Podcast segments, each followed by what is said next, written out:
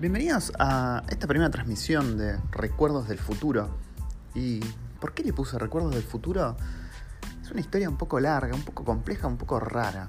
Yo me acuerdo que en mi casa, la casa en la que nací, en la que me crié, mi viejo tenía una habitación dedicada a él.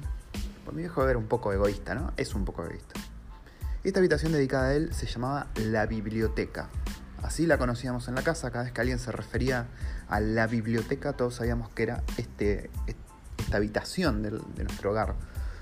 Y bueno, tenía ese nombre justamente porque estaba llena de libros. Al principio cuando yo era chico me empecé a fascinar con los libros de química que tenía mi viejo ahí, las enciclopedias y demás. Ahí nació mi amor por los dinosaurios.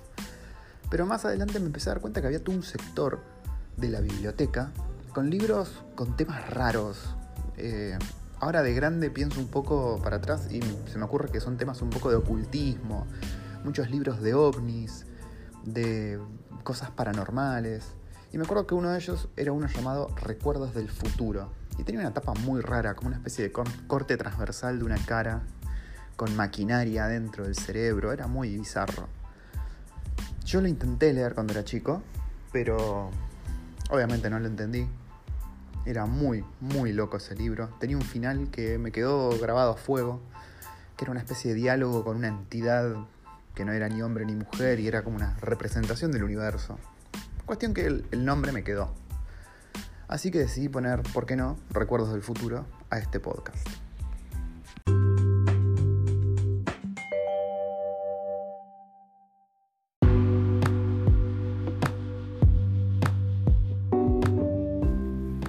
Cuando me tuve que sentar a pensar sobre qué iba a hacer este podcast, la verdad que no... Ahora, yo tengo muchísimos temas de los cuales me gusta hablar. Uno de ellos es videojuegos, obviamente, series, libros, juegos de mesa, juegos de rol. Pero yo entiendo que por ahí lo que más interesa a alguien que esté escuchando esto desde cualquier parte del mundo, especialmente de Argentina, es el hecho de que yo me fui de Argentina y estoy viviendo como un argentino en otro país muy, muy diferente al nuestro. Este país es Nueva Zelanda. Y por ahí vos te estás preguntando cómo es para un argentino vivir en un país tan en la loma del orto como Nueva Zelanda.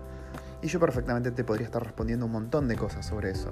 Y creo que un poco de eso va a ser este podcast. Va a ser yo hablando sobre las diferentes cosas que uno viviendo en Nueva Zelanda experimenta. Cuando vas esa primera vez al baño y no hay bidet. Cuando te das cuenta que muchas golosinas que uno da por sentado en Argentina no existen, que las empanadas acá son pais, que la carne no es la misma, que los cortes no son los mismos, que el clima no es el mismo, que la gente, la cultura y cómo, cómo es el trato el día a día es muy diferente. Y en otras cosas es muy similar.